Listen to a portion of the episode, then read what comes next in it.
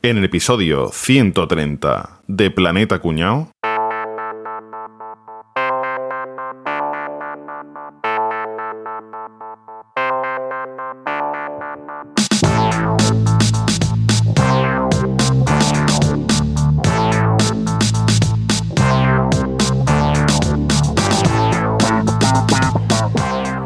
Niño, ponme una cerveza y lo apunta en mi cuenta. No, no, aquí no se apunta nada. Así me gusta, con buena memoria. Camarero, ponme una cerveza fresquita que trae una harta de calor. Eh, ¿Qué te pasa? Porque me mira. Nunca he visto un tío en pelota aquí. No, no, es que quiero ver de dónde vas a sacar el dinero para pagar la cerveza. Oh, sorpresa. Eh, camarero, ¿esta cerveza es belga o es alemana? Ah, pero no la puedes distinguir por el sabor. Eh, no. Entonces, ¿qué más le da? Camarero, póngame una cerveza y me dice dónde está el baño, por favor. El baño está al fondo a la derecha, pero cuando acabe, tire de la cadena. Unos minutos más tarde. Camarero, aquí tiene la llave. Voy a confesarle algo, ¿eh? Al terminar he tirado de la cadena, pero me acordó la medallita de gran poder que es un recuerdo de mi familia. ¿Qué dice Madre usted? mía, la tarita. Camarero, póngame una cerveza de abadía, tostada, con ligeros toques de caramelo y afrutada. Eh, oiga, eh, usted es bombero, ¿verdad? Hombre, como lo ha adivinado. Hombre, porque yo ya llevo muchos años detrás de una barra, eh, por cómo me ha pedido la cerveza, por el tipo de cerveza y por el casco, la manguera y el camión que está en la puerta. Refrescante teatrillo ever. Os tengo que confesar una cosa, chavales. Me gustan muchísimo los realities, los programas de televisión. Anda, y a mí. A mí me gustan mucho los de policía, los de estos de las casas de empeño. Esto me, me entretiene un montón. Lo malo es que en la tele eh, ponen publicidad, nunca sabes qué has visto, qué no has visto, al final termina uno perdiendo el hilo. Pues lo que voy a contar ahora os va a encantar. Hey You. Temazo de los Beatles. No, hombre, que Hey You es una nueva plataforma de streaming que tiene todo esto que decís que os gusta. El mayor catálogo de reality de la historia y solo vale 4,99 al mes. Sí, hombre, que yo ya lo sabía. Yo estoy ahora en el periodo de prueba y están todos los shows top, top, top. El de las Kardashian, el de Paris Hilton, todas las ediciones mundiales de Real Housewives. Más de 300 programas. Una locura. Y que también hay un montón de docu-reality de crímenes reales. A mí eso me entretiene muchísimo. Ya, pero bueno, lo malo es que ponen cosas y después te traga los spoilers en redes sociales. A mí es que con eso se me quita la gana de verlo. No, no, que va, que va. Hacen estrenos simultáneos. Lo puedes ver a la vez que todo el mundo. Yo voy a coger la prueba gratuita, ya, ya contaré, pero no me apunto, ¿eh? Pues yo también. Allí voy. Hey You, tu nueva adicción. Hoy hablamos de bares, ¿no? Bares, ¿qué lugares? O, o de camarero. No sé si hablamos de bares o de camarero. No me ha quedado claro en la... Hablamos de cerveza y acabo de llegar de documentarme muy bien. Así que vamos ligerito que me estoy meando. Por dentro, te lo he comentado por dentro, ¿no? Eh, Viene el lunarito, ¿no? No, no, no, no. Tanto como eso no, pero vengo documentado, oye. Decidme, por favor, que tenéis hoy una cerveza en la mano mientras grabamos, ¿eh? No. Pues no. No. Lo normal es que yo tenga una cerveza a la mano, pues tengo un tinto de verano. ¿Cómo te quedas? A mí se me, ha- se me ha gastado se me ha gastado hace 10 minutos, pero Que echen a este tío, por favor.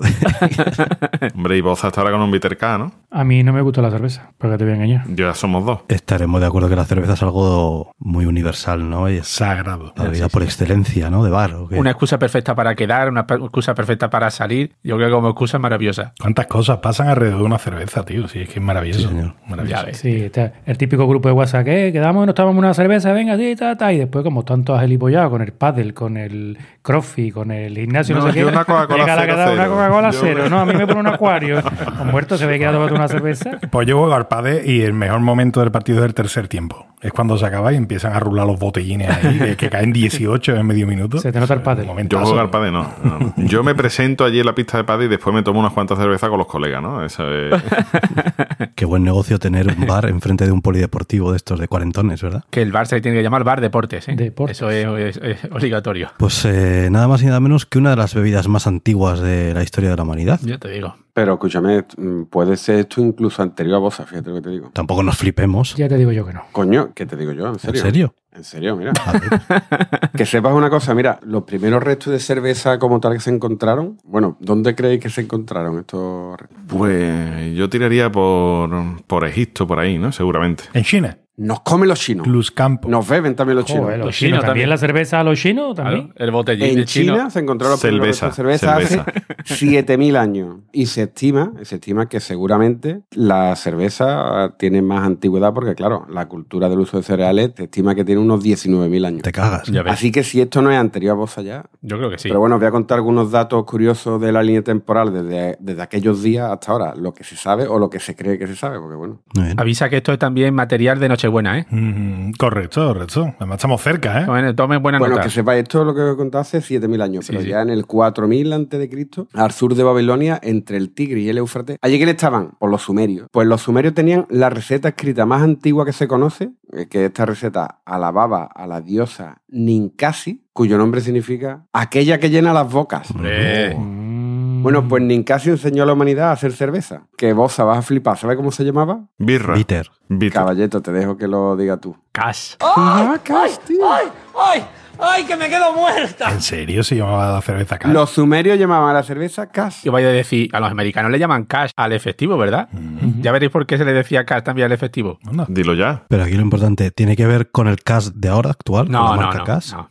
No, no. Hombre, los vascos nacen donde quieren y si nacieron en Sumeria, nacieron en Sumeria, ¿eh? O sea, que puede ser. Pues fíjate, Stan, si se tomaba ya en serio el tema de la cerveza, que si cuando estaban haciendo la cerveza salía mal y la cerveza era de poca calidad, castigaban al culpable ahogándolo en el propio barril de cerveza. Maravilloso, tío. Me parece maravilloso. Bien hecho, bien hecho. Poco le pasa. Poca pena era, sí. Tenía que ahogarlo ahí a toda su familia. Avanzando un poquito más, ya esto es de cuando Boza iba a preescolar, ¿vale? Los egipcios en el año 3100 a.C. ya se unieron también a la moda de consumir la cerveza, pero ellos la llamaban situm. Bueno, fíjate tú cómo eran los egipcios, que los obreros egipcios que se encargaban de la construcción de las pirámides recibían una parte de su paga en cerveza. Claro, de ahí viene lo de el cash, cobrar en cash. Eh, Yo creo que eso te lo has inventado tú, pero bueno. Puede ser, puede Sí, ser. totalmente, vamos.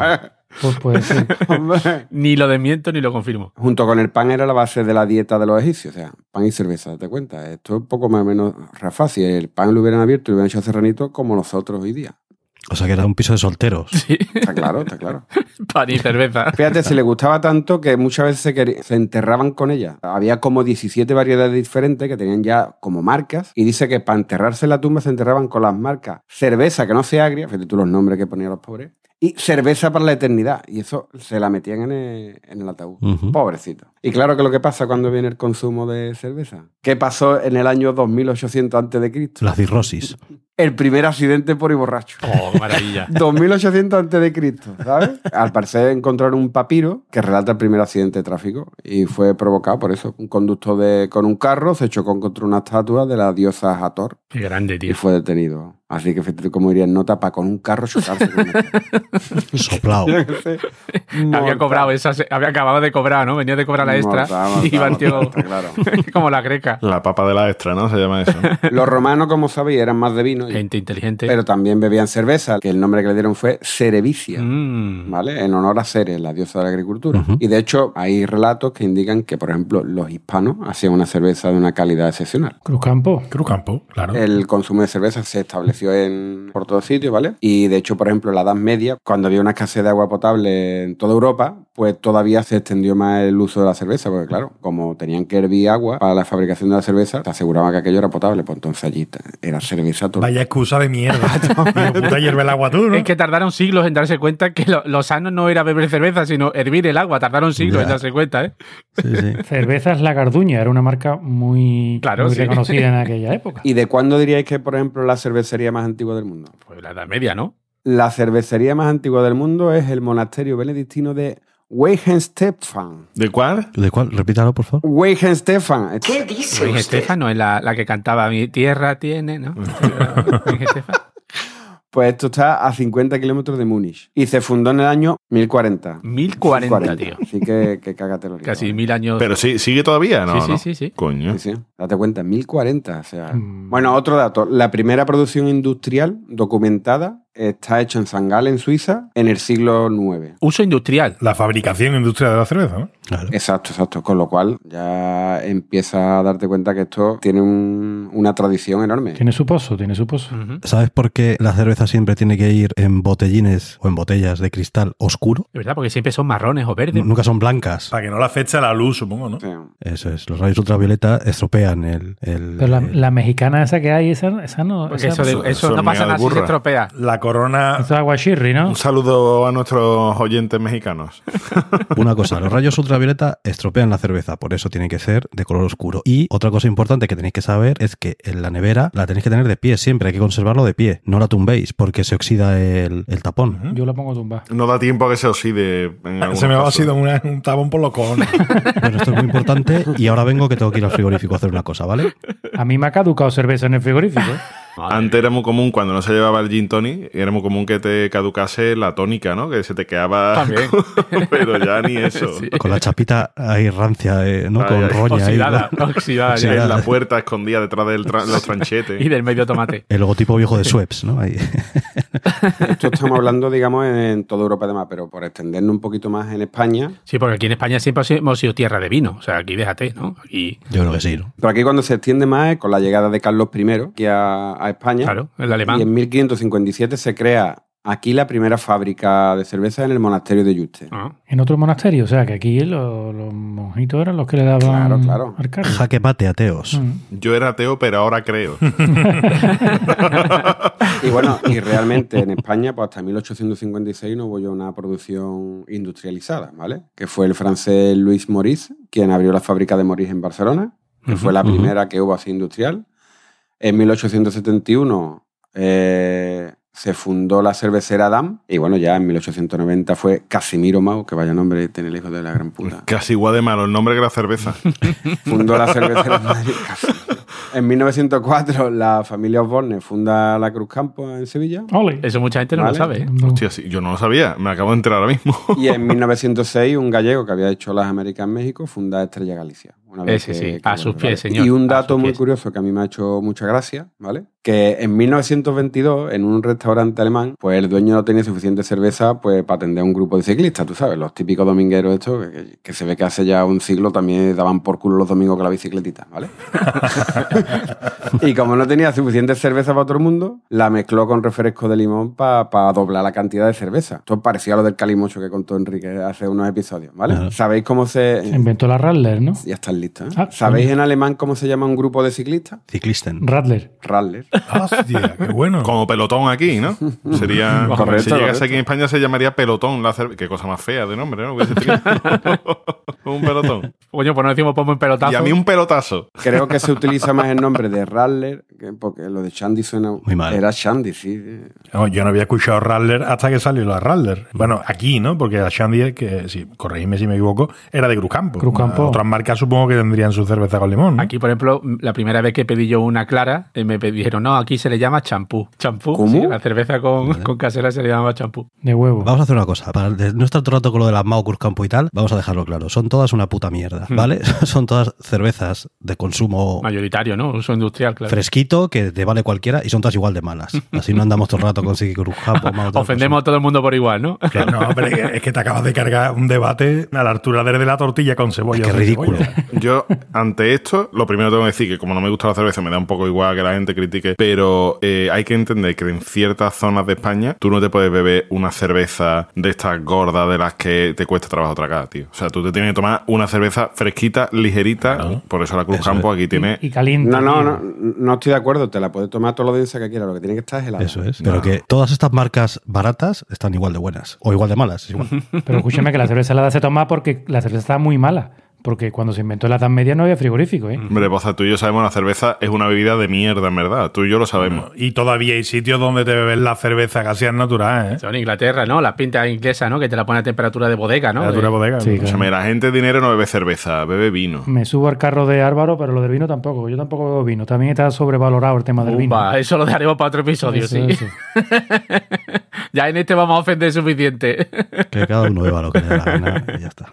Hablando de marcas, ¿sabéis cuál es la marca de cervezas que más vende en todo el mundo? Cruzcampo. Será Heineken posiblemente. Heineken, Cruzcampo. En todo el mundo. Heineken.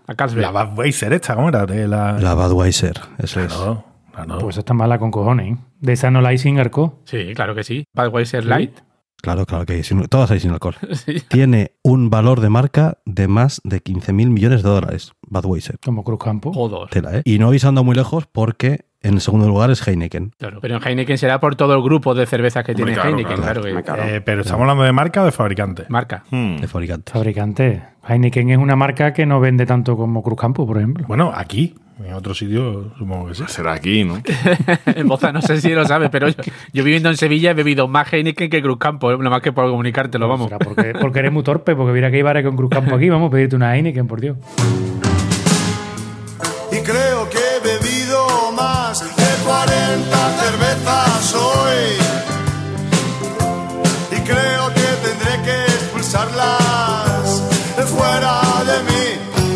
De cerveza, aunque no la bebo, cetela, porque yo me preparo los episodios. Se te nota. Sabes perfectamente cómo se fríen, ¿no? Os voy a contar de una forma rápida, concisa y, y corta los tipos, los tipos de cerveza que hay, ¿vale? Vale, vale. Bueno, vamos a empezar por el orden que a mí me da la gana. Venga, primero, la cerveza, la lager. Lager, Esa es como sí. la normal, ¿no? Sí. Sí, la normal y, y corriente, ¿no? La rubia, ¿no? Exactamente. ¿Qué es lo que pasaba con esta cerveza? Porque el duque de Baviera en el siglo XVI, el duque de Baviera, que era un tío bastante, bastante estricto, prohibió la fabricación de la cerveza entre los meses de abril a septiembre. ¿Por qué? Pues, pues cualquiera sabe por qué. Al hombre por capullo, vamos. Exactamente. Los monjes, que era lo que fabricaban cerveza, porque en el verano, que eran cálidos, que había calor, conservaban la cerveza de cara al invierno en las zonas frescas, en los sótanos, en las cuevas, y enfriando los depósitos con hielo y tal. De modo que se producía una fermentación a temperatura muy baja en el fondo de, de las cubas. ¿Qué significa la palabra Lager en alemán? Largo. Ligera. No lo sabéis. Yo desde el episodio de los supermercados ya sé mucho de Alemania. O sea, ahí me documenté un montón. Significa guardar o almacenar. Ah, fíjate. Porque está almacenado de un año para el otro, ¿no? O durante... Exactamente, que los monjes se dieron cuenta que con esta solución de, de- de guardarla en los sitios fresquitos y tal, se producía una cerveza que se fermentaba a baja temperatura y que era muy, muy, muy clarita, muy limpia y muy, muy ligerita, como la que os gusta a vosotros, lo que a Caprial le ha dicho antes que, que le gustaba. Pues ahí tenéis por qué se llama la cerveza o por qué, el, el porqué de la cerveza lager. Después hay otra cerveza que yo la he visto alguna vez así en los botellines, esto que te ponen la gente que colecciona botellines, no he visto una cosa más absurda. Habrá vida, o sea, habrá cosas que hace en la vida que colecciona botellines. Pilsner. Pilsner, Sí. ¿no? La cerveza Pilsner. Pilsner. Bueno, pues ¿cómo surgió esto? Bueno, en 1842 hubo un maestro cervecero alemán, que no sería monje, que se llamaba Joseph, José como yo, Grolle o Groll, no sé cómo se pronunciará. Entonces, en la ciudad de Pilsen, que es el nombre de una ciudad, de ahí el nombre de la... Bueno, una cosa es Pilsen y otra cosa es Pilsner, o sea, que no es lo mismo. Yo creo que sí es lo Esto mismo. está en la ¿eh? región de Bohemia, que es la República... A veces que está mal escrito la Wikipedia. Entonces decidió crear una cooperativa de cerveceros. Pero ahí como, en vez de hacer un podcast, porque Muy era una cooperativa de cerveceros. Y dijeron, coño, la lager esta, tío, a mí no me gusta, tío, vaya puta mierda, que cerveza más tal igual. Vamos a juntarnos nosotros, somos una cooperativa y creamos otra cerveza que sea aquí buena, buena, buena. Entonces las Pilsener, que significa pale lager o lager pálida, surgieron de la experimentación con cepas de levadura y sobre todo jugando con el tema de la temperatura, Ajá. que es con lo que los monjes pues creaban la suya. En vez de a los 15 grados que se fermentaba la de los monjes, pues esta gente decidieron fermentar a 25 o 30 grados. Y bueno, pues de ahí nació esta cerveza. Y esta, por ejemplo, ¿es la Heineken o cuál es? Cruzcampo de la Pilsner, ¿no? Cruzcampo es tipo Pilsen, claro. Esta es una cerveza dorada y translúcida. Es más amarga. Esta es menos turbia. O sea, la Pilsner es más limpita, más limpita. Después hay otra cerveza que es la Pale Ale o Pale Ale, que son cervezas de alta fermentación, que son las IPA. Eso se ha puesto mucho de moda ahora. Uf, no puedo. ¿Os gusta la hipa, tío? A mí sí, a mí sí me gusta, sí. Me regalaron una botella en el Carrefour y me parece que ni para pollo lo sirvió, tío. Súper amarga, no, no me gusta ese sabor de cerveza. Es una cerveza que tiene mayor graduación alcohólica ¿eh? y, y mayor cantidad de lúpulo. Son las que están más de moda ahora. A mí, yo no he probado una en mi vida, la verdad. Te voy a confesar que yo no, vamos, ni la he probado ni creo que la pruebe, vamos. Cuarto tipo de cerveza, la cerveza negra. Blah, Yo la probé una vez. blah, Maravilloso. Qué rica, tío. La negra modelo. blah, Te la dan caliente. Esa No, me- no, no, no tiene por qué. No tiene por Buenísima. La Guinness. Yo solo he probado la cerveza negra dos veces, una un poco más hipoto y la otra fue en la fábrica de Guinness en Irlanda y allí me encantó, tío. La negra modelo es más fácil de conseguir en sus mercados y tal. Y esa te la tomas fría. Sabe más a vino que a cerveza, pero está muy buena. No, no, no, no veo que tenga un sabor demasiado repulsivo. Pasa una cosa con la cerveza que no estamos diciendo y es que la cerveza son química, química pura y depende mucho también cómo se tiran las condiciones. Temperatura, temperatura ambiente, cómo se tira la espuma, el, el- la temperatura, el tipo de vaso, la temperatura del vaso. Joder, no tiene misterio. Todo es parte del proceso. Que esto también me lo han explicado a mí por temas profesionales, ¿no? Que, por ejemplo, se dice mucho que la gente de Madrid no le gusta la Cruz No la tiramos gente igual. de aquí no nos gusta la MAU, simplemente pues porque aquí estamos acostumbrados a tirar la Cruz Campo y tiramos la MAU como si fuera igual, como si fuera... Y no, hay que tirarla de otra forma. Y al revés, en Madrid la Cruz Campo no se sirve, no se sirve como, como se sirve aquí, ni en las mismas condiciones, ni se tira igual. Entonces, claro, te la cargas. Ya, ya no tiene lo mismo, ya, ya no es igual, ¿vale? Y por ejemplo, la Guinness es una cerveza que es que mm, tiene muchísima historia para servirla en condiciones. Por eso a ti, Álvaro, seguro que te gustó la Guinness allí. Y a lo mejor la pruebas aquí, la pruebas Y es aquí. para y es por el bate. difícil tirarle igual. Veo que soy veo que soy unos eruditos de la cerveza y la cerveza negra. ¿Podéis decirme otra marca de cerveza negra que no sea Guinness? Negra modelo de, de la empresa de la Corona. Esa es la que yo he bebido siempre. Yo de Guinness a mí no me ha De gustado. la cárcel, ¿no? De la cárcel que hay allí en Barcelona, ¿no? De la cárcel modelo, ¿no? Es que es meado de los presos negros de allí. Bueno, pues la cerveza Guinness, dejadme continuar, coño, después de decir que me entiendo mucho. Se llama cerveza Stout, que está elaborada, es muy oscura y elaborada con malta tostada. La primera vez se elaboró en 1759 por el cervecero llamado Arthur, de apellido, Guinness. ¿no? Que no es el de los premios. Sí es, claro que es. Sí, ¿eh? Ah, visto, lo he dicho a ver si se Ah, sí, al sí. episodio, ¿eh? Esto creo que ha salido, salió, salió en. Sí, el- en los récords. Cuando explicamos la historia de los récords Guinness. Tía, que después de 130 episodios ya cuesta acordarse de lo que está grabado y lo que no. ¿eh? Como sartáis, ellos sartáis como tigre, vamos, estaba esperando y digo, verá, verá, me van a comer. Qué ganas te tenemos, Eboza. Te tenemos ahí. Segundo tipo de cerveza negra, cerveza Porter, que es una variedad más fuerte. Esto, vamos, a ver, ¿esto es una cerveza o es un batido eso que te ponen en, el, en, el- en la, cerve- en, en la cafetería esta de que te vale el café a, a cuatro, eso, a- ¿cómo se llama? Eh, Starbucks. Starbucks. Porque te dice que es una cerveza que suele ser muy cremosa y que puede tener matices a chocolate o café. Cágate, Lorito. Sí. Hay, hay quien le eche casera de limón, por quien le eche chocolate o café. Claro. ¿Y sabéis por qué se llama cerveza Porter? Porque la inventó Kimi. No. Y mira que yo a Kimi, a Kimi le tengo mucho respeto porque si no es mi grupo favorito, es mi segundo grupo favorito, ¿eh? Después de los hombres es el de Kimi. Y lo comías, no te jodes. Vos sabés que desde luego no te despinta, vamos, que no puede ser más rancio, vamos. Oye, los hombres es fabuloso, ¿eh? Bueno, Porter se llama porque se puso de moda entre los porteadores en el siglo en el siglo XVIII, se puso de moda entre los porteadores del puerto de Londres. O sea, de porteador, pues se dijo cerveza Porter, pues era de los porteadores. Pero porteador se dice así en inglés, ¿seguro? Sí. Sí. Porteator. ¿Qué dice usted? ¿Cómo, cómo, cómo es? ¿Cómo es? Repite, por favor. Porteator. Porteado. Porteator, eso es, es la página web esa donde busca la mejor oferta, ¿no? De. Porteacho. Eso que ca- Como caballito habla en inglés con la cerveza hipa, porque te diga cómo se dice porteator en, en inglés. Oye, vos ahora que has dicho otra vez la, la cerveza Ale, ¿qué se pronuncia? ¿Ale o Ale o cómo? Pale Ale. Ale, ¿no? Hombre, como es belga, será ale, ale, ale. bueno, venga, que voy terminando, que después sí que me lo Lo ha dicho eso ya cinco veces. Y yo, pero si, Y de verdad pensé que iba a terminar, ¿eh? si es que no me dejáis, tío, pero bueno, además, si el que grabo soy yo, ¿qué, qué más os da? Si el disco duro que se ocupa es el mío. Eh, las cervezas belgas, estas Ales belgas, hay de dos tipos. Las trapenses, que fíjate qué nombre, y las saison. Las trapenses, pues, ¿dónde se produce? Pues en los monasterios trapenses, que son los que tra- trapicheaban, ¿no? Es que de Trapiche. Es que no le voy ni a corregir, me encanta. de trapicheo, ¿no? Son cervezas de carácter fuerte, con una segunda fermentación en botella. O sea, la fermentan dos veces. O sea, eso tiene que estar ya asqueroso. Son cervezas afrutadas. Afrutadas no, eso tiene que ser de la pobredumbre. Esto tiene que saber cualquiera sabe lo que es eso. Sabe a melocotón en dulce. Y el color, el color oscila entre el bronce y el marrón oscuro. O sea, ya eso ya es, esto es como la carne de vaca podría esa que ahora te ponen y te cobran una. La graduación es alta, claro. Tiene más, más fermentación, pues tiene más graduación. Llega hasta un 6%. 6 8 grados, no por ciento, coño. Estoy yo con, con los márgenes de beneficio, estoy loco. Está con caballeto en la cabeza, haciendo porcentaje. Y después está la Saison belga, que es conocida comúnmente como la cerveza del verano, porque es más fresquita Ay, ay. y afrutada. Es como un acuario, el acuario de la cerveza. Es una cosita así muy, muy ligerita, muy ligerita. Que una de las más conocidas, que esta sí me suena a mí también de haberla visto en algún amigo mío de estos tontolaba que colecciona cerveza, la tipo Kolsch, con dos puntitos encima de la O, pues esa. Os voy a contar una cosa y es que la mejor cerveza del mundo se bebe en Bulgaria, Albania, Rumanía, Macedonia, por esa parte de ahí, ¿vale? Y, y se elabora con trigo y mijo. ¿Sabéis cómo se llama esa cerveza? ¿Cómo? Si es tu hijo, se llamará Pablo. ¿Cómo se llama esa cerveza? Se llama Boza. Oh. O sea, cuando a una variedad de cerveza le pongan vuestro nombre, Hablamos. pues ya entonces si queréis me discutís, me cortáis, me tal y que igual y, y- y ya está. Pero Pero tú la has probado. ¿Tú la Escúchame, Bosa, escúchame. es que yo no bebo cerveza. Cerveza no, pero vino. ¿Dónde se vende el vino? ¿En qué depósito se vende el vino? ¿Cuál es el formato? Gas, Rafa.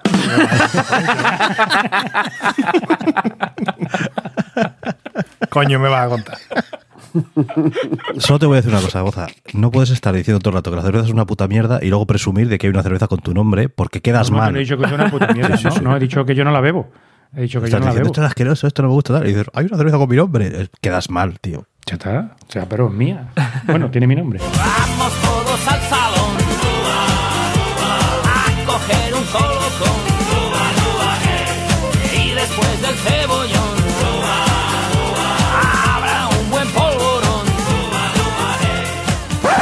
A ver si sabéis quién es el tío que tiene el récord Guinness de beberse un litro de cerveza más rápido. Seguramente yo, seguramente yo. Y si no, es que no me han medido. ¿Cuánto tardas tú? Yo ya me, me, me acabo de tomar un litro, es lo que tú me has preguntado. Rafa, ¿cuánto crees que te tomarías un litro? Yo un litro, un par de minutos, una cosa así, ¿no? Un par de Un minutos. par de minutos es una vida, Rafa. Hay un señor que se llama Steven Petrosino, ¿eh? 1,3 segundos.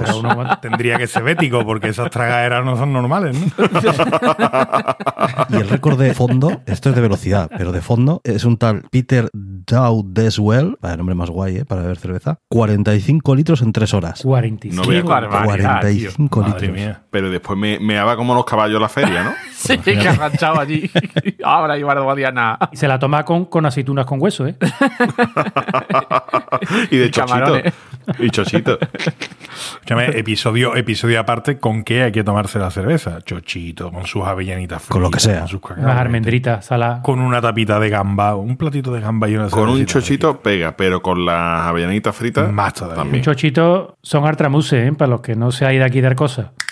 ¿Sabéis que hay una dieta de la cerveza? Oh, maravilla. No funciona, Capria. 117 kilos. No funciona. Siguiente. Los que crearon la dieta asegura que puedes perder hasta 5 kilos el primer mes con esto. Solo Cuando, te estirpan el hígado, ¿no? Es lo que, lo que pierdes. Un poco. Solo 5 kilos de hígado. O sea, lo, lo especial de la dieta es que hay que beber medio litro de cerveza al día repartido en un par de tomas. Dos vasos de cerveza al día. Tampoco es mucho. Eso la hace me- media España, vamos. Dicen que lo bueno es que una toma se haga a mediodía y otra por la noche. Y el resto de la dieta es hacer deporte y comer sano, ¿no? El resto de la dieta, ¿no?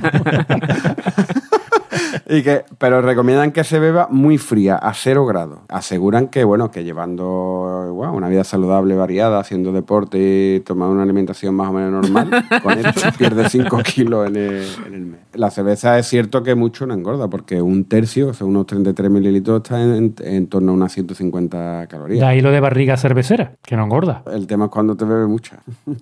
Y por allá abajo no se ha puesto de moda lo de fabricar cerveza. Total. Está muy de Aquí en todos los polígonos industriales de la zona, cerveza artesanal, no sé qué, era por todas partes. Y en mi trabajo, un montón de gente, ay, pues me he puesto a fabricar cerveza y tal. Pues a esto de la moda de hacer cerveza en casa se le llama homebrewing. Y aunque parezca que es una cosa muy reciente, evidentemente esto tiene miles de años, ¿no? Porque de una forma o de otra la gente fabricaba cerveza para el uso doméstico, ¿no? ¿Qué pasa? Que esto ya con la creación de los gremios, ¿no? Y con la revolución industrial, pues la gente evidentemente por seguridad, por comodidad y por todo, pues eh, prefirió consumir la cerveza fabricada a nivel industrial, ¿no? Pero digamos que el boom fuerte del homebrewing este no fue hasta eh, 1929. ¿Y os suena por qué?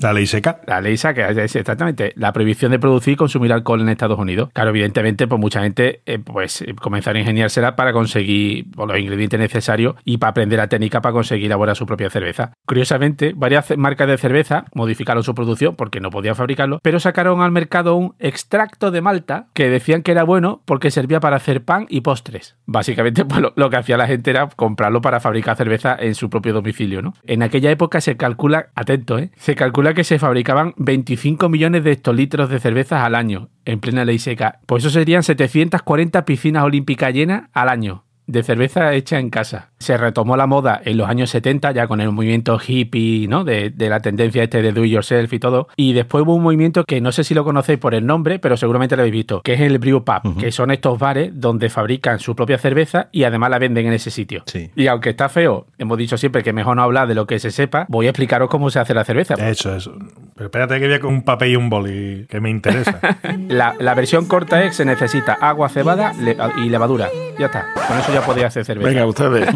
La parte más larga es que, aparte de esos ingredientes, necesitaréis pues un fermentador, que no deja de ser un recipiente ¿no? de cristal, unos 5 o 10 litros, donde echar el producto. Un airlock, que un airlock no deja de ser un chisme que se pone arriba, que deja salir el CO2 de la fermentación y no deja de entrar nada dentro en el fermentador. Un termómetro para controlar la temperatura. Un densímetro, que como su propio nombre indica, es para medir los cambios de densidad del mosto que has metido dentro de ese reactor. Es un punto de cuando deja de cambiar la densidad, es que termina el proceso. Y ahí también te dice un poco el grado de alcohol que tiene el mosto que acabas de, de fabricar. Y después, pues un sifón con un- una punta antisedimento para, para extraer el líquido y dosificarlo en botella, que no sean botellas, que se llaman growlers. Growler. ¿Vale? Que son estas botellas marrones con el cierre de la casera. Lleva ese tipo de cierre básicamente para que aguante el CO2. La presión, ¿no? ¿De dónde presión. con la presión, si, si fuera un tapón de, de corcho. Pero del reactor a la botella no pierde la presión. Os voy a explicar un poco el proceso en sí. Es muy parecido a muchos procesos de fermentación. Lo primero que hacen es mojar la cebada. ¿Vale? Pues al mojarlo, el, el grano germina, ¿vale? Pues ya de por sí ya cambia la composición del grano, ¿vale? Eso hace ya que se liberen los azúcares que tienes dentro, que es lo que haría que la planta crezca, ¿no? Eso a los cinco días tuestan ese grano que ha empezado a germinar. Y a esos granos tostados es a lo que le llaman malta, ¿vale? Esto, doble malta, esta, pues eso es el tostado ese que se hace del grano germinado. Se tritura esa malta, se calienta eh, con agua y básicamente es para que el almidón que tiene ese cereal se convierta en cadenas de azúcares más Eso sencillo. tiene que oler como, como una granja de Eso- papo. no, no, eso olerá tiene como. Muy dulzón, muy así, muy a mosto, una cosa fuerte. Eh, después se añade el lúpulo y se hierve durante un par de horas. Y después añade la levadura y entonces comienza el proceso de la fermentación, que esto puede durar un par de semanas. Después, eh, lo que os explico antes del densímetro, este para que sirve para medir la densidad, si en 48 horas no ha cambiado la densidad, ah, pues ya la puedes embotellar, pero no has terminado todavía. Le echas un poquito de azúcar, eh, no sé si nada, me parece que eso lleva un par de gramos de azúcar por litro. El azúcar hace que la levadura entra en- se come este azúcar y que produce la levadura cuando come azúcar, dióxido de carbono, que es la burbujita que nos gusta tanto de la cerveza. Este proceso de carbonatación dentro de la botella pues suele durar un mínimo dos semanas, aunque lo recomendable es que un par de meses, porque ahí es donde de verdad coja ese sabor eh, característico de la cerveza. La cerveza que se fabricaba antiguamente no dejaba de ser prácticamente como un batido de cereales y aquello era como un pan aguado, eh, por eso alimentaba tanto. Y la gente dice, no, es que antiguamente bebían más cerveza, pero no era la cerveza clarificada que tenemos hoy en día, sino aquello era como una papilla de cereal triturado, básicamente. Eso era la cerveza que se tomaba antiguamente, por eso lo tomaban incluso los niños porque era como darle pan líquido. Gachas, ¿no? Algo así. Claro, como una cacha de cereal, claro. Pasa que cuando está fermentado es cuando aparece el, el alcohol y ahí donde te pone ya lunarito. Tontorrón. Bueno, pero ¿sabéis acaso qué beneficios tiene la cerveza para vuestro organismo? Todos. Pero esto es un mito, ¿no? ¿O qué? Que, que- que consumir alcohol sea beneficioso para el, para el organismo. Sí, sí, tiene, tiene beneficios. El primero de ellos, pues lo hemos hablado al principio del episodio. Que es mejor después de hacer deporte de tomarse una cervecita fresquita. ¿no? Y es que es una de las mejores maneras de poder rehidratarse después de hacer deporte. Es una fuente de agua y de calorías, entonces ayuda a la recuperación del deportista y además eh, permite evitar las agujetas, porque como tiene efecto antioxidante, permite que el metabolismo se recupere pronto y así evita los dolores musculares propios de las agujetas. De hecho, había un estudio por ahí, ¿no? Que habían demostrado eso, ¿no? Que beber agua sola no te recupera tanto como algo con calorías, ¿no? No, el estudio que tú dices lo que demuestra es que calma mejor la sed una cerveza que el agua. Y es porque cuando tenemos sed necesitamos tener algo que tenga sabor. O sea, el agua no sabe a nada. Entonces, si no tiene sabor, no te calma tanto la sed como si, si tiene. Entonces, Fíjate. la cerveza, como tiene eh, la burbujita y tiene su saborcito amargo y demás, calma mejor la sed que el agua. Además, eso está demostrado por la Universidad de Granada. O sea, no es la Universidad de Misco. ¿eh? También nos ayuda, como he dicho antes, a recuperar el, el metabolismo hormonal y el inmunológico. Y es que el consumo moderado de cerveza, siempre moderado. ¿vale? No vale beberse los cuarenta y pico litros que desnotaste en tres horas. ¿no? No, de hecho, todo lo que estás contando es perfectamente válido si te la tomas sin alcohol, ¿no? Sí, sí, sí, sí. Sí, sí, totalmente. Vale, eh, bueno, el consumo moderado ayuda a mantener niveles altos de glucosa en sangre. Eso, eh, además, también te ayuda a reducir el estrés. Además, contiene unos carbohidratos que son la maltodextrina,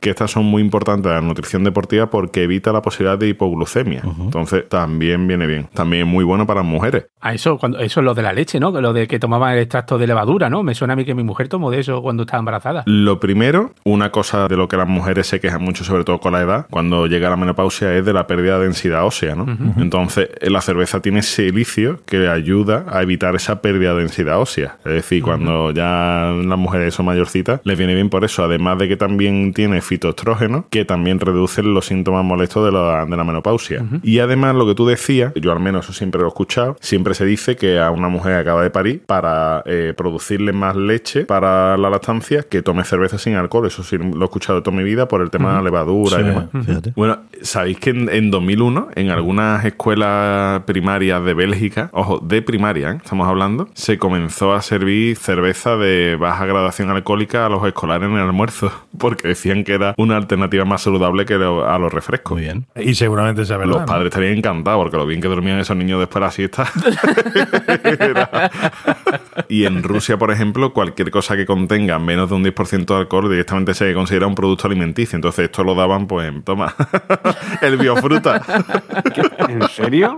Menos de- del 10% de graduación alcohólica. bueno. Una cosa importante, nos llega tarde a algunos, ¿vale? Saber esto, es que reduce la caída del pelo. Oh. Álvaro, mentira, mentira, eso es mentira. Eso absolutamente Ya te radical digo no yo que no, funciona. ¿eh? La cerveza tiene propiedades que rizan el pelo y que además, debido a los activos que tiene la levadura y la cebada, Eso sí puede ser verdad. De la espalda. pero, pero tú dónde te lo tienes rizado, porque En el culo. No, no hacía falta, Rafa, de verdad. Qué imagen. Demasiada información. los activos que tienen la levadura y la cebada aportan una gran cantidad de, de minerales que refuerza la queratina e hidrata el cabello. ¿vale? Entonces le da mucho brillo. Los expertos recomiendan levadura de cerveza para paliar la caída del cabello. O sea, a lo mejor no es tanto lo suyo beberse unas cuantos de litro como echarse levadura de cerveza a la cabeza. Y también te permite mm, ganar partidos de baloncesto. Coño. ¿Por qué, coño? Sobre todo si te llaman Michael Jordan. Bebía cerveza. Hay una historia con Jeremy Roenick, que es un jugador de la NHL, de hockey, de hockey hielo de, de allí de Estados Unidos, y es que quedó una tarde con este para jugar al golf, apostándose lo más grande. Esta gente, como era multimillonario, pues venga, vamos a apostarnos 20 mil dólares a que te gano esta partida de golf.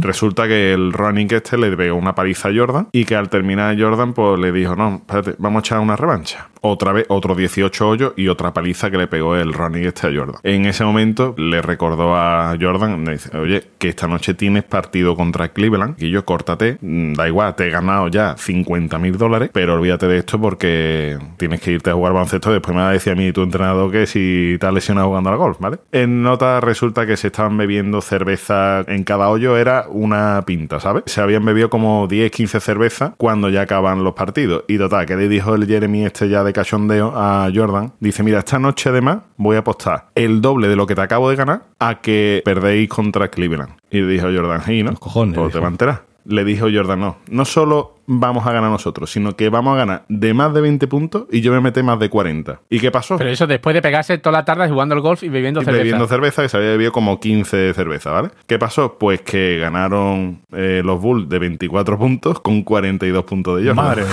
mía. ¿Qué pasa? Cabrón. ¿Qué, qué pasa, tío? Estos son, estos son algunos, algunos de los beneficios de la cerveza.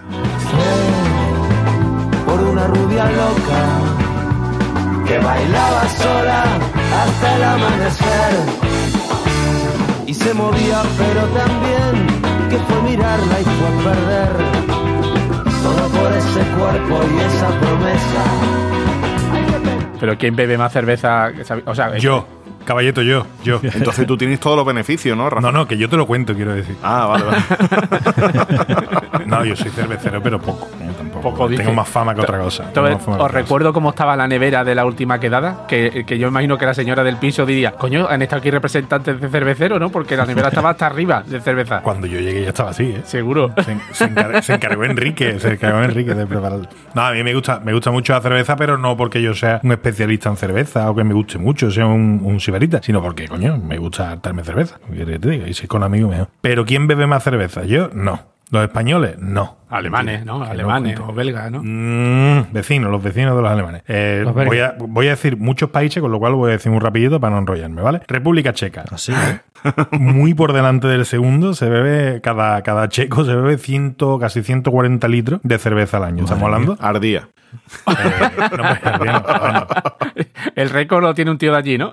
en 2017, de cuando es este estudio, estamos hablando de que un checo se zumba medio litro de cerveza al día por norma. en la dieta. Y, y tanto súper delgado. Madre del amor hermoso. De, de entrada, que es la dieta posiblemente. La cerveza Pilsen, donde se inventó, lo he dicho yo antes, ¿habéis estado atentos o no? No, Sí, pero, pero que la inventes allí no quiere decir que tenga que estar todo el día bebiendo cerveza, ¿no? ¿Vale? Aquí inventamos submarino y yo no tengo uno.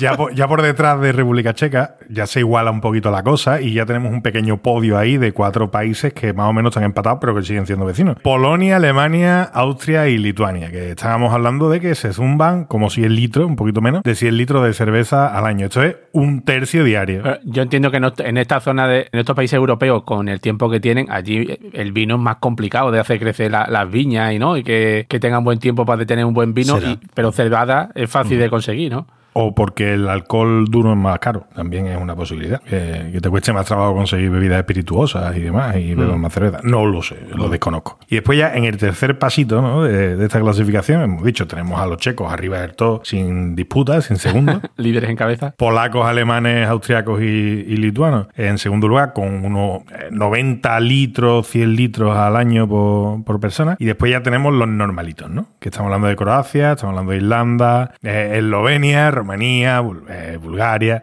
Estados Unidos, Australia. Eh, ya se mueven en torno a los 70, 80 litros. Pero es que España ni está en la clasificación. Qué decepción, ¿eh? España no, es- no está ni entre ni siquiera entre los 10 países que más cerveza beben. Una cosa, ¿tenéis la sensación de que país, un- de España es un país cervecero? No.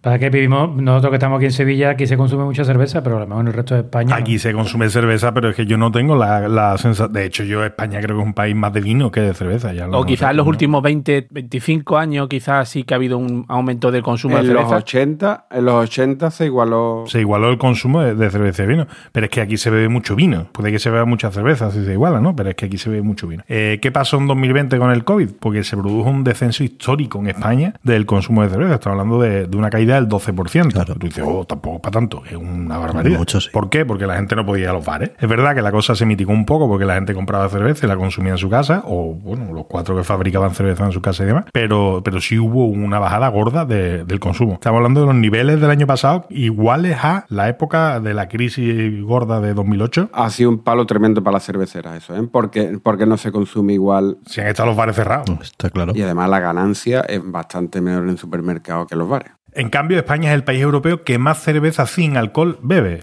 Hijos de puta en todos lados, ¿verdad? Es que beber cerveza sin alcohol. Eh, ¿Dónde se consume en España la cerveza? ¿En casa o fuera? Pues eh, claramente fuera. El 70% de la cerveza que se consume en España es en los bares, el 30% en casa. Y ya datos así económicos y demás, en España, solo en España, el sector cervecero genera 7.000 millones de euros en valor añadido para la economía. 7.000 millones de euros. tela. Una barbaridad, que es el 1,3% del PIB, del Producto Interior Bruto. ¿vale? Y concentra el 21% de la cifra de negocio del sector de las bebidas y, en menor medida, del sector de la alimentación, que no llega al 4%. ¿no? Joder. Emplea 340.000 personas, me imagino. Casi todos camareros, transportistas y demás. Ahí se ha contado mucha gente como sector cervecero, ¿eh? me parece a mí. Eh, sí, bueno, no creo que haya 344.000 químicos, hay maestros cerveceros en España, lo dudo, lo dudo. De hecho, más del 90% se concentra en la hostelería. Y ahora vamos a hablar un poquito de marca. 93% de la cerveza que se hace en España se produce por cuatro fabricantes diferentes, Ah. que son Mau, Heineken, Dam y Estrella Galicia. ¿Y la Cruz Campo dónde está? En Heineken, para que no lo sepa, en Heineken, ¿vale? Y ya está. Eh, hay un mapa, una evolución del salto que ha dado Estrella Galicia eh, en cuanto a consumo, que ha pasado de beberse en Galicia en cuatro sitios más a prácticamente conquistar la mitad de la península ibérica. Sí. Eh, ahí está Mau y está Heineken, gracias a la Cruz Campo, con mucho empuje en Andalucía y en Madrid, para el que no lo sepa. Y ahí está la clasificación. Y con esto termino en cuanto a los datos de consumo de, de cerveza. ¿Qué os ha parecido? Muy bien, muy rico. Yo os tengo que contar una anécdota que es que me ha hecho mucha gracia. Hay una botella de cerveza eh, de una marca que se llama Alsops Arctic Ale, ¿vale? que se hizo en 1875 para una expedición al Polo Norte. Y resulta que esto en una subasta en Inglaterra en 2015 se vendió por 3.900 euros. Una botella nada más. Una botella, Bueno. joder. Joder. Coleccionismo como este coleccionismo que Boza odia, pues hay gente que paga, ¿no? Por estas cosas. Pero es que pasó una cosa muy graciosa que es que en el 2007 un pavo tenía una botella, una caja de, de botellas en su casa y puso una, una subasta en, en eBay, ¿vale? Las cervezas eran de 1852. Vamos, que, que- que eso tiene que valer dinero por narices, es una cosa muy antigua. Pero era tontao, puso mal el nombre. Y en vez de poner Alsop con dos P's que tiene que ser y con apóstrofe y tal, pues lo puso solo todo junto. Y entonces solo dos personas pujaron. Y en eBay, normalmente si tú pones un producto a la venta, Ahora, si va a subasta, tiene- va a subasta, pues te- tienes que luego ya que venderlo a lo que haya ido. Y se la vendió a un señor por 304 euros. Nada más, eso es todo lo que pujaron. Como solo pujaron dos, pues se fueron haciendo la carrera y al final eso. Y el tío que la recibió, al día siguiente la puso a la venta, puso bien el nombre y la vendió por 500.000 euros. ¡Hostias! ¡Hola! Una cuñalada en toda regla. Ya la ¿vale? de todas reglas, sí, señor.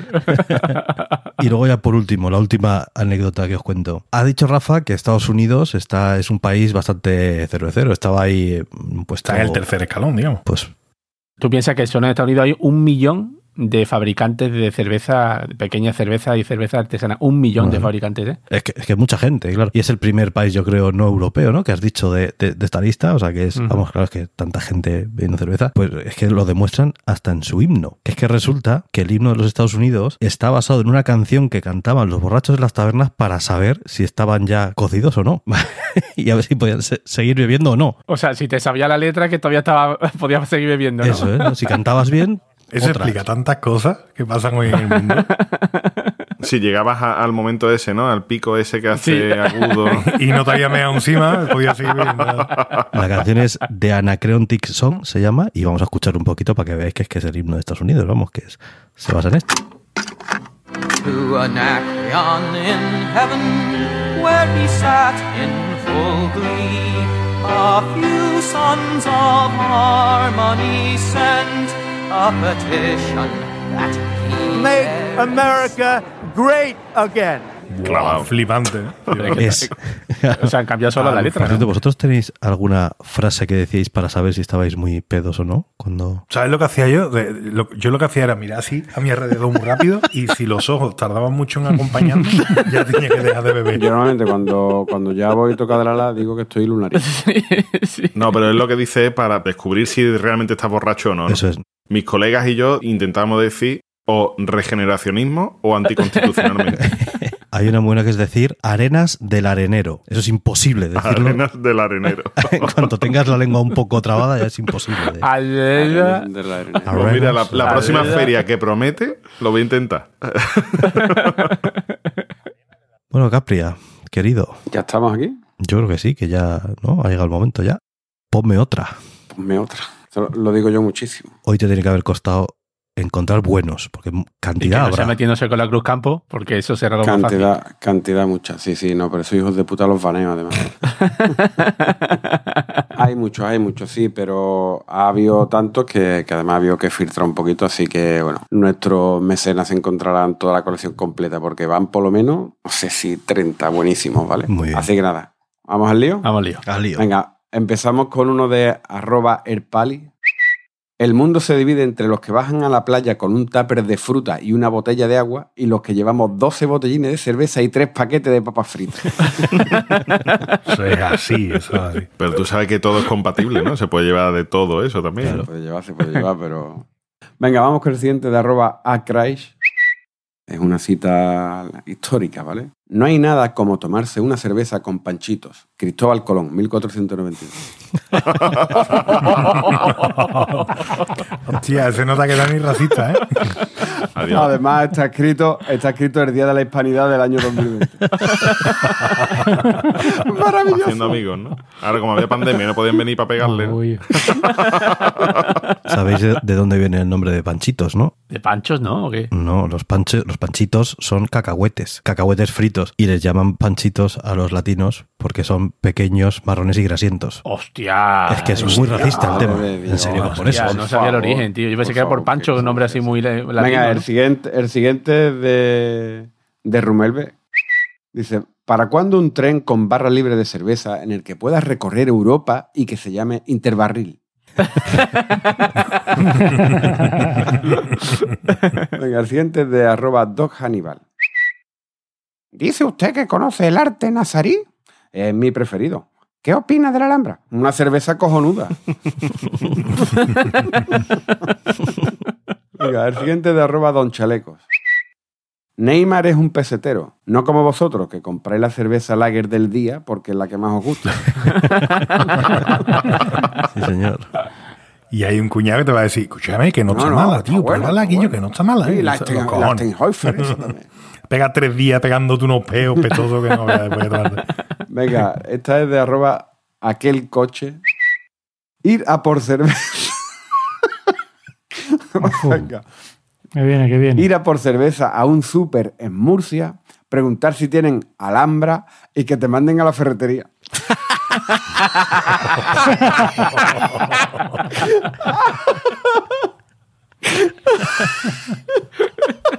Ese, era como el que pedía en el Verdomo, ¿no? Que estaba pidiendo, ¿y esto para qué? Dice, esto para alambre de África. Dice, joder, la vaya a alambrar con lo grande que es, ¿no? El siguiente de arroba palas risas. Hija, tráeme una cerveza. Que la niña tiene nueve meses. De momento esto no compensa, ¿eh? Así te digo.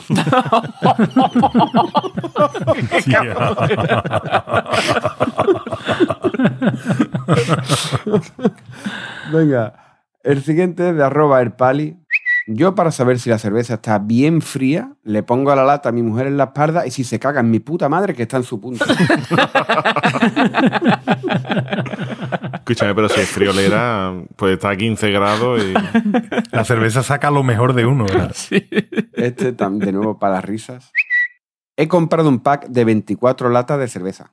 ¿Y para ti?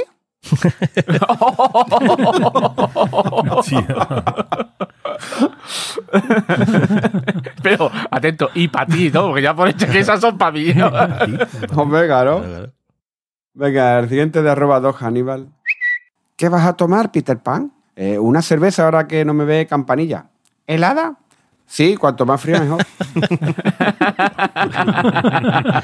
Este es bastante malo, ¿eh? Venga, el siguiente es de nuevo para las risas, de arroba para las risas. Papá, papá, voy a dejar leche a los Reyes Magos para cuando vengan. Deja cerveza, hazme caso. Te lo van a agradecer. Y terminamos con el último de arroba que bebo Villegas. Papá, papá, ¿es verdad que cuando nací estaba muy enganchado al ajedrez? Anda, deja de preguntar tontería y tráeme otra cerveza, José Enroque.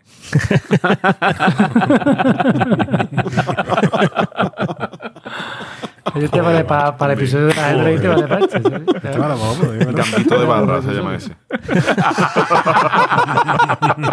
Cambito a la plancha. Y hasta aquí los tweets cerveceros. Muy bien, pues una maravilla como siempre. Pues nada, señores, vamos a ir ya. Ya se acabó el barril, hay que, hay que parar un rato, sí. Hay que plegar ya y, y para casa que esta gente se querrá acostar. Así que bueno, Álvaro, Yo me he quedado con la copla esa del Interbarrín. Y, Boza, si, si te sobra dinero, lo podemos empezar a montar, Lo ¿eh? del Interbarrey, ¿no? Sí, buena cosa. Yo es que eso, eso tiene buena pinta, ¿eh? Bueno, yo, yo conozco gente que se hace los veranos excursiones por todas las fábricas de cerveza en Bélgica, ¿eh? Pues por eso Y te son digo. sus vacaciones, O- o sea que- Ojo con eso, ¿eh? Sí, sí, hay un negocio. eh, Caballeto. Hoy tengo una frase de, de un poeta que se llama Jorge Taylor que dice: Cuando todos se vayan a otros planetas, yo me quedaré en la ciudad abandonada bebiendo un último vaso de cerveza. Cri, cri, cri, cri. Qué cosa más. Venga, boza.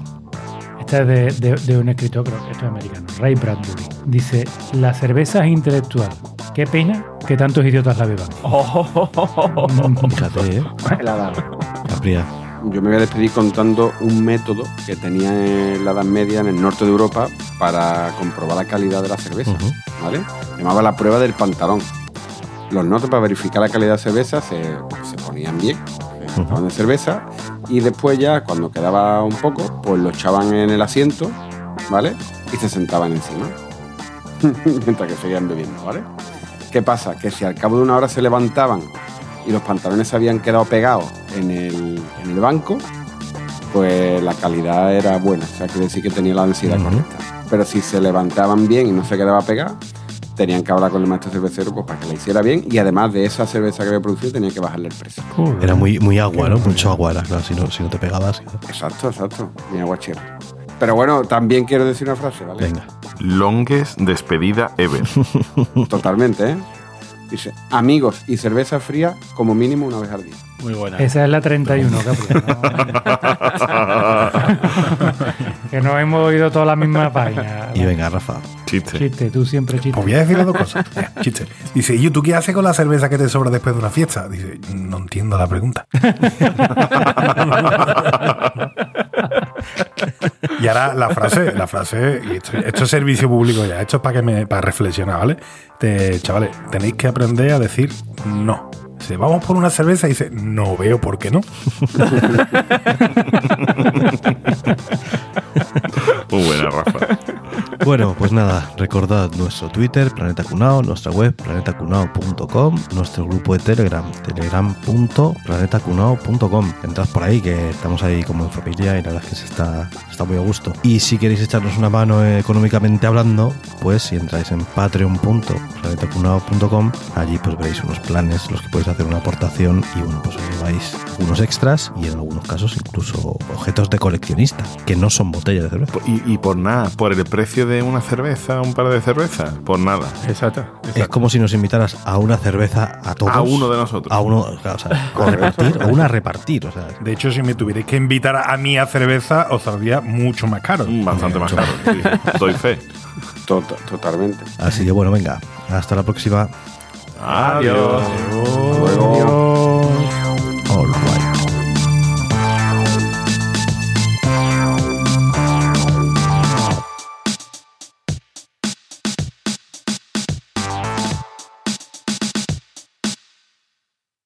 ¡Camarero!